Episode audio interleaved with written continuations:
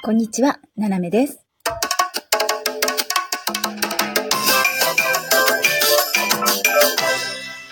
改めまして、こんにちは。セカのすみこから、ななめがお送りします。さっきね、ちょっとこの出だしのところでね、な、生ななめと言ってしまって、生麦、生、生米、生ななめ。いけるかもしれないですね。まあまあ、それはさておきですね。まあ、この間ね、あの、ちょっとお友達と、あの、プチバカンスっていうか、プチ休暇だったんですけど、で、その時にね、あの、聞いた話でね、あの、まあ、言ったうちの吉兵衛さんの奥さんのお父さんっていうのが、えー、お医者さんだったんですよ。で、まあ、あの、言うなれば、奥さんたちも65、6ぐらいかな。だから、その人のね、お父さんぐらい世代って言っても戦前ぐらいの人ですかね。うん。ちょっと、ちょっと戦後、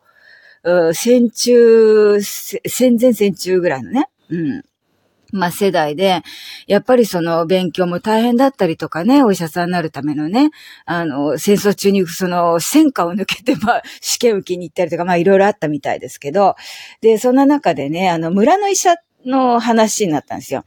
で、まあ、日本もそうですけど、村に一人お医者さんいたら、やっぱりみんなそこに行くじゃないですか、当然ね。で、すべてのことが、まあそこでね、いろいろこう、あるわけですよ。え例えばあの、フランスの、えっと、文学関係で言うと、ボバリー夫人になんてね、マダム・ボバリー。ボバリー夫人なんか読むと、えー、まあ、ご主人お医者さんだったりとかね、なんかそういうのがちょっとあったりとか、まあ、あるいはですね、クノックっていうね、えー、ジュル・ロマンのあの、小説があって、まあ、これは映画にもよくなるんですけど、えー、まあ、村の医者っていうのはね、いかにその、大事だったかっていうのがわかるんですね。で、その、吉兵衛さんの奥さんがね、言ってた話で、ある村のお医者さんがね、えー、まあ、あの、まあ、非常に繁盛してると。ね。そう、そうですよ。そこしかないんだから。でみんな来るんだけど。で、ある日、まあ、お医者さんでもバカンス行こうかなって話になって、まあ、いろいろ計画を立ててたと。で、ところが、明日出発っていう日の前の日に、あの、近所のね、まあ、お金持ちのお宅から、先生すぐ来てくださいって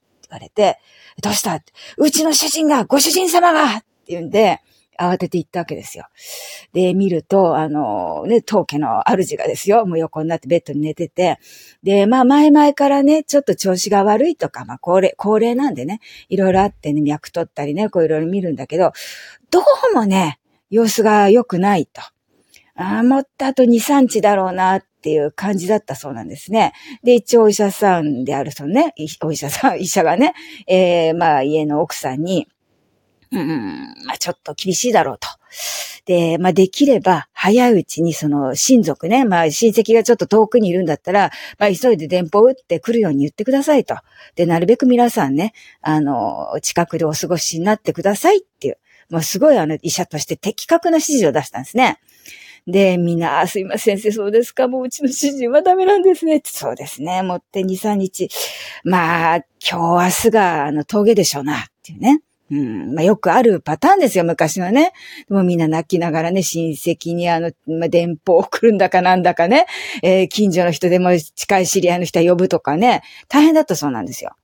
で、まあ、あの、一応診察が終わって、で、奥さんが、まあ、玄関までね、お見送り、あの、他の人として、で、もう先生って言って泣いてたら、あの、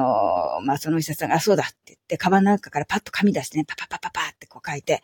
これっ渡したのが、あの、死亡診断書だったそうですね。で、え？いや、うち、うちの主人まだ、まだ息がって言ったら、申し訳ないが、僕はあの、明日からバカンスなんで、これあの、亡くなったらね、一応あの、まあ、大体あの、亡くなった理由がこんなもんだろうとか書いてありますから、病気もあったしね。あと、日にちと日付入れて、役所に出すときはこれでどうぞって言って、じゃあって言って、村のお医者さん翌日ね、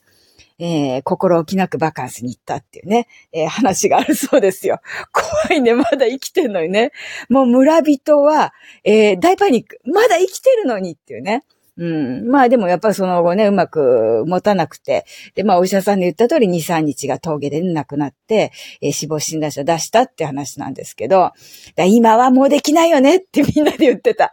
あの当時はさ、もうまだ生きてんのに死亡診断書書いて日付とね、あの、時間だけ入れといてって言って、いけんのよっていうね。うん、なかなかのね、話ですけどね。まあ日本でもきっとなんかあったでしょうね、そういうのね。だって村に一軒しか医者がないから、死亡診断書かけるのもお医者さんだけですからね。うん、まあそんな話をね、聞きながらね。まあたまにね、いろいろ面白い話って聞けるんですけどね。うん、まあそれはあの、聞いた中で一番面白かったかな。ケチベイさんちのね、えお話ということで。えー、さてさて私たちとこれからまたね、仕事に戻ろうと思います。えー、皆さんもね、楽しい一日をお過ごしください。ななめでした。